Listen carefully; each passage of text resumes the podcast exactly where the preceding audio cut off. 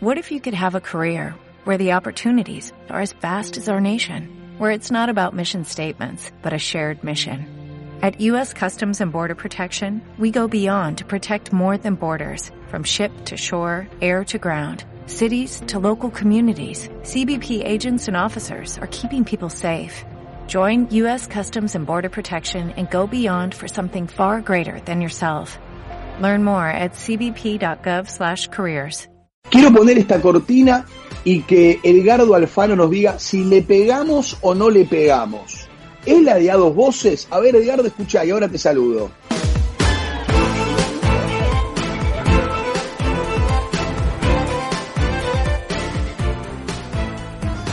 Buenas tardes, Edgardo Alfano, Maxi Palma, que Millennium te acompaña, te saluda. Eso no es que tenemos esta gran duda. Es que no me puedo equivocar nunca, que me equivoque, que sea la tortilla dos voces, estoy liquidado. ¿Cómo andás? ¿Todo bien? Todo bien, todo bien. En este bendito país que no te podés ir unos días, que cuando volvés, eh, todo... Esto, como que siempre tenemos tormentas perfectas en la Argentina, viste que por una cosa, por otra, siempre pasan esas cosas. Bueno, eh, decía, muchos años ya en la política, muchos años en un programa tan emblemático como A Dos Voces, noticiero de Canal 13, has entrevistado, has visto pasar gestiones de todo tipo y color. A todos los eh, presidentes. ¿Lo, lo, seguís disfrutando? ¿Lo disfrutás o lo padeces a, ver, a, veces al país? la profesión la disfruto muchísimo. Al país y a los políticos los padezco. Pero que se entienda bien por qué digo el país, porque tenemos un país hermoso. Este, eh, al país como está, como estuvo, como lo, como lo dejan los políticos en cada gestión de gobierno. Eso, eso lo padeces, como lo padecemos todos. ¿Y, ha, ¿Y, ha, cambiado algo en todos estos años que llevas laburando con la política de, de, de, la manera de hacer política de los políticos o en definitiva siempre es lo mismo?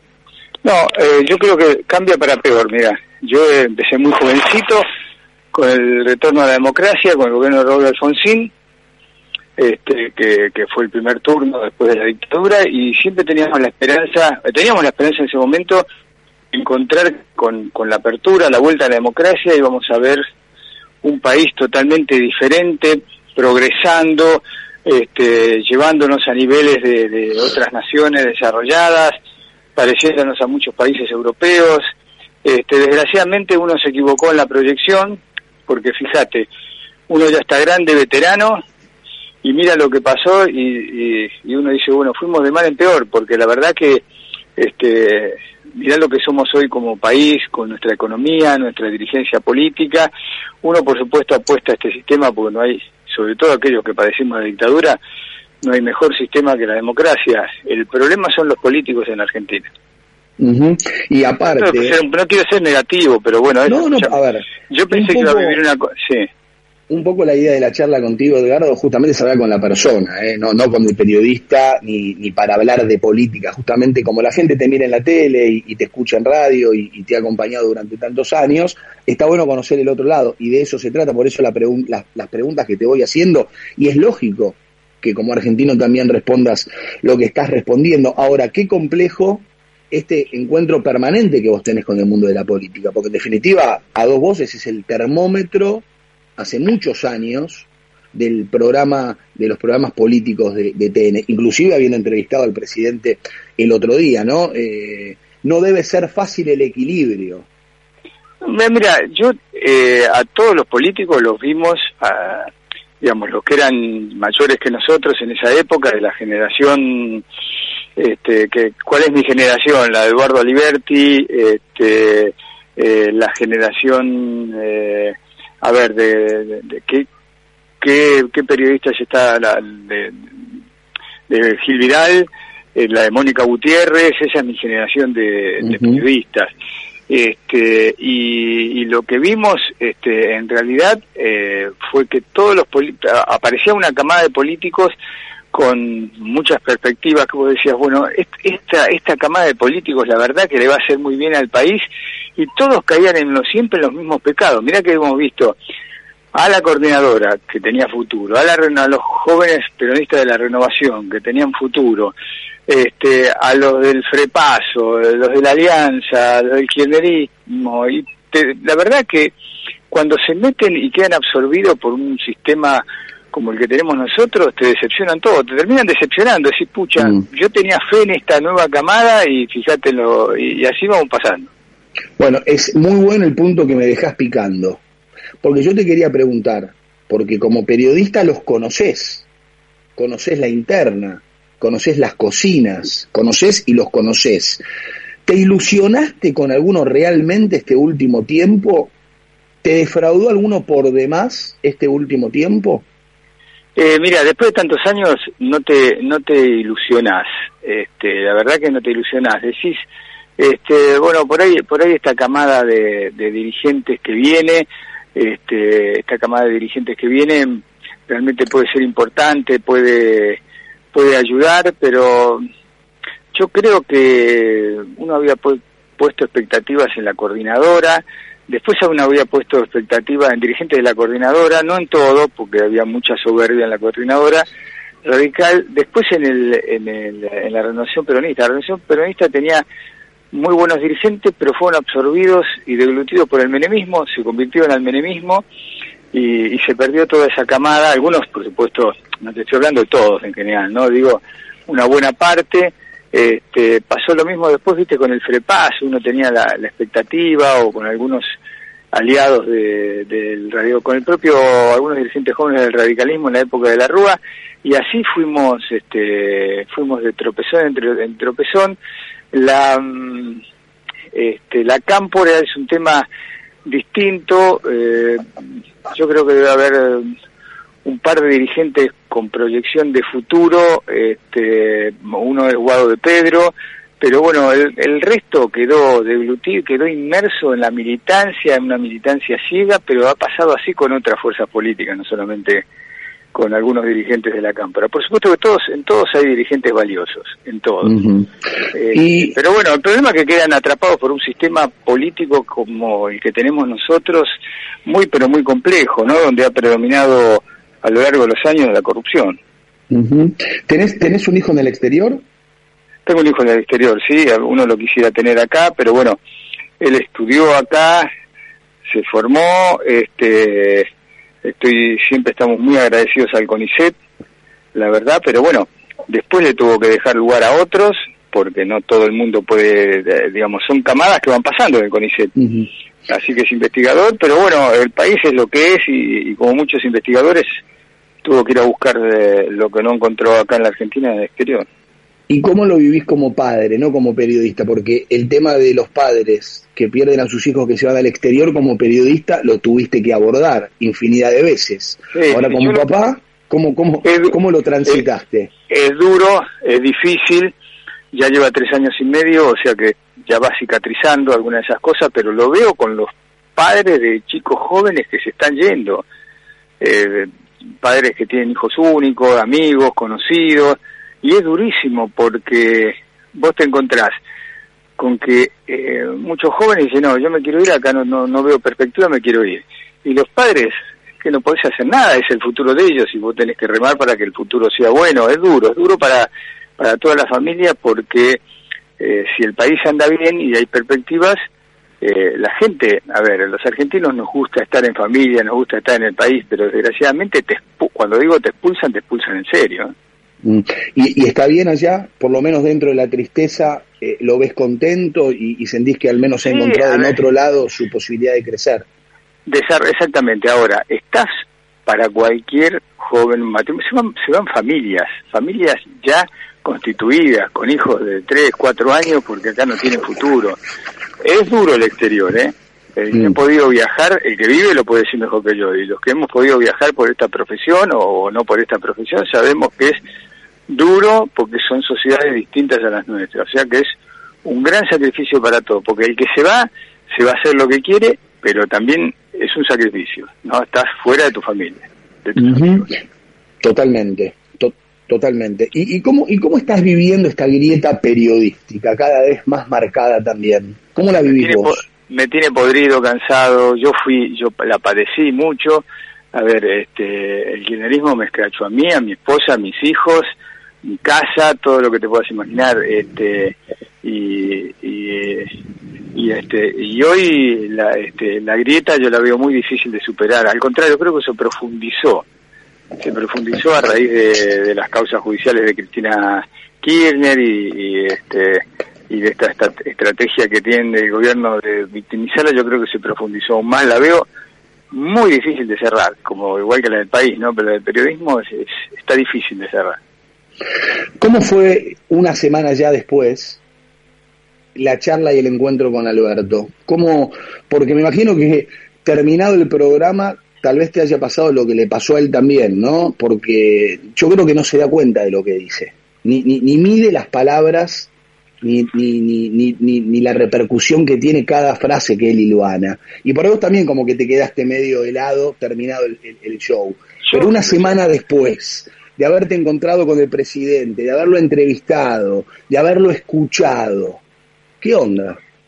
Yo la verdad que sigo sin poder creer que haya dicho lo que dijo, porque este, la verdad que eh, se fue de boca, eh, fue un exabrupto, yo no puedo creer. Este, creo que él, eh, si vos me decís, a ver, yo no estoy en la, en la mente de él, eh, ni en su estrategia.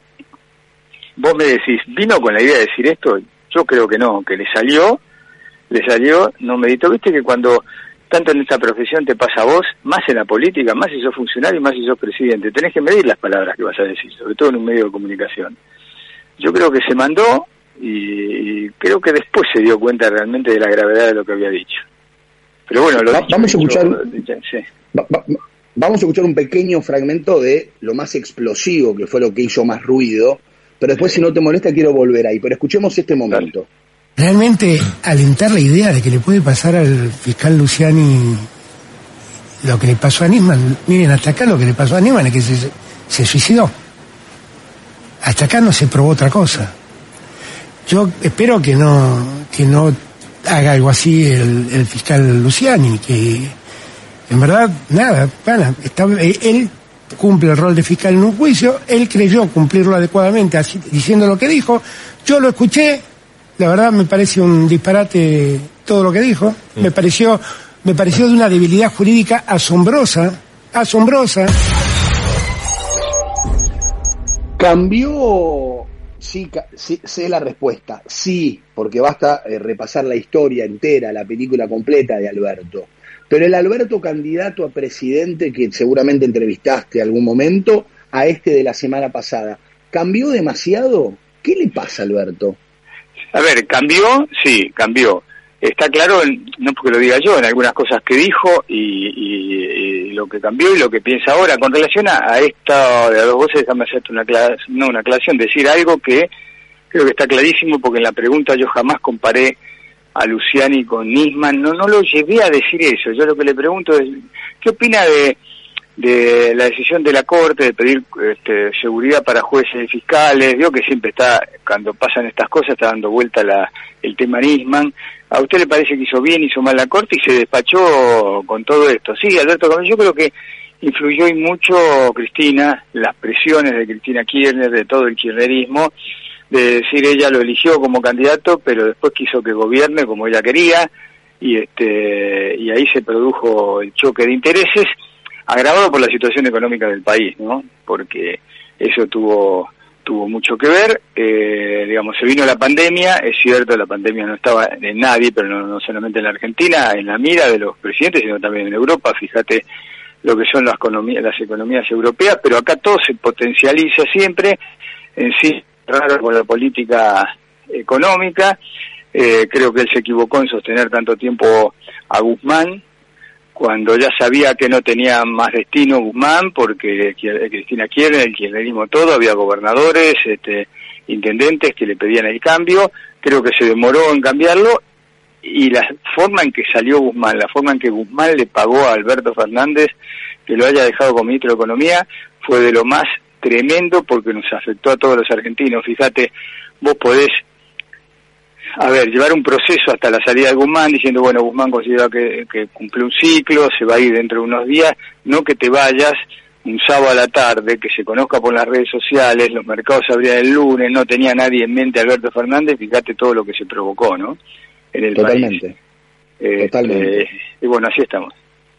Eh, para ir cerrando, y te agradezco mucho, Edgardo, este rato, la verdad que muy, muy enriquecedora la charla, te llama un amigo, ¿no? Y te dice, mira, Edgardo, sabes que mi hijo va a estudiar periodismo, te tomas un cafecito con él, tiene ganas, tiene, por supuesto que el café lo vas a aceptar porque es hijo de un amigo tuyo, como lo aceptarías con cualquier otro estudiante de periodismo, pero ¿qué le decís?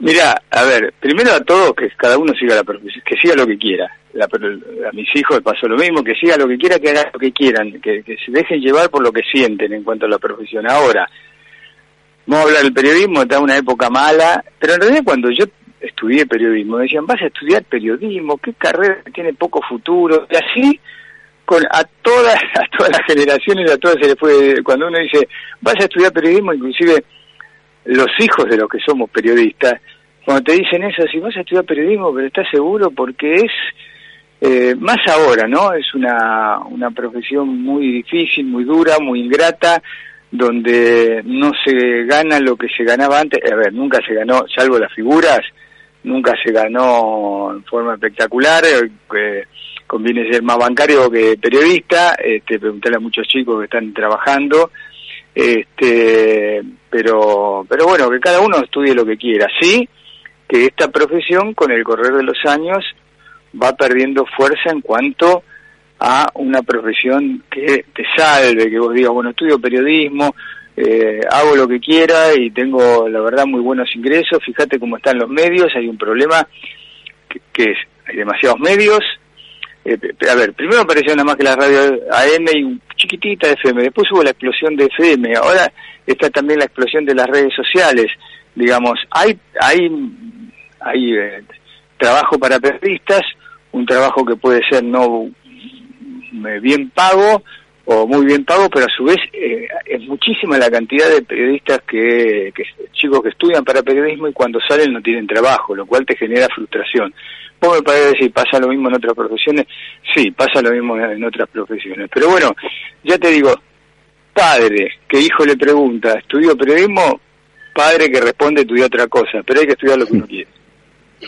Eh, querido Edgardo, un gustazo, ¿eh? un lujo tenerte con nosotros aquí en la radio, un placer de verdad, y, te vemos ¿eh? ahí en Canal 13 y en, y Voz. Yo tengo tengo cariño con FM Millennium para porque hasta hace dos años o tres estuve, estuve allí en la radio a la mañana, así que bueno, un saludo para todos. Abrazo grande. Edgardo Alfano, señores, un cafecito con, con periodistas, todos invitados, ¿eh? todos invitados, del canal o de la radio que sea. De esto se trata, ¿no? Este, ahí me, pone muy contento que esté escuchando Santiago, ponle siga porque yo siempre digo la libertad con la que podemos trabajar acá, ¿no? Y por supuesto, si hay algún periodista de C5N, de algún medio más cercano y afín al gobierno, como diputados, senadores y dirigentes políticos del oficialismo, que hemos invitado un montón y tienen la agenda raro, pero muy cargada, que nunca pueden salir, encantados. Porque si hay algo que Millennium es, es pluralidad. Pluralidad de voces, ¿no? Así que mm, feliz, feliz, feliz de este rato que tenemos compartiéndolo y feliz que están ustedes del otro lado, en el 11 21 87 1067, escribiéndonos, participando, comprometiéndose, proponiendo temas, enojándose, discutiendo con altura, ¿no? Porque de eso se trata la Argentina que queremos y que deseamos y que soñamos, la del diálogo. Para empezar, la del diálogo.